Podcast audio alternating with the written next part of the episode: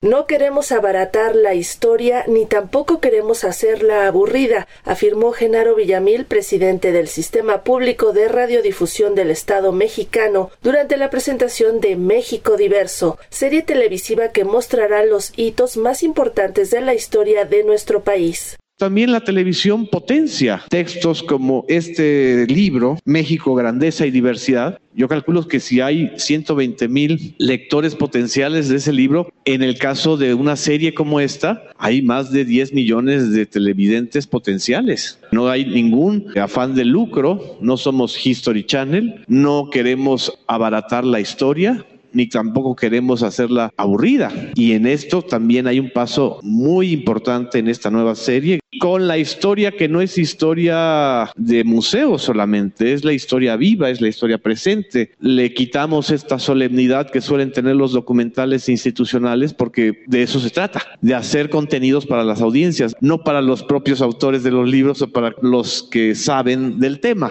Tenemos que salir a difundir. La historia vuelve a estar en el centro de nuestra vida.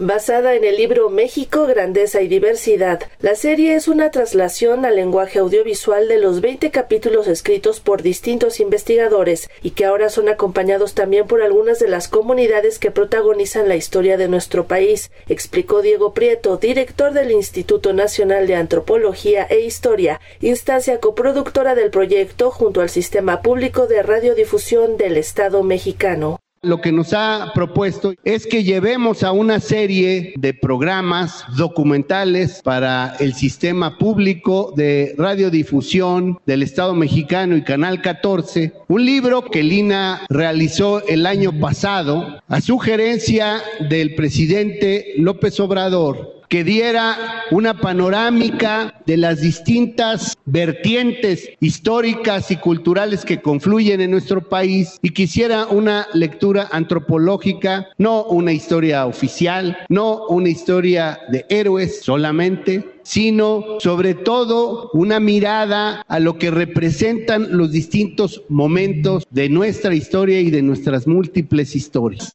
creo que el resultado es sumamente valioso.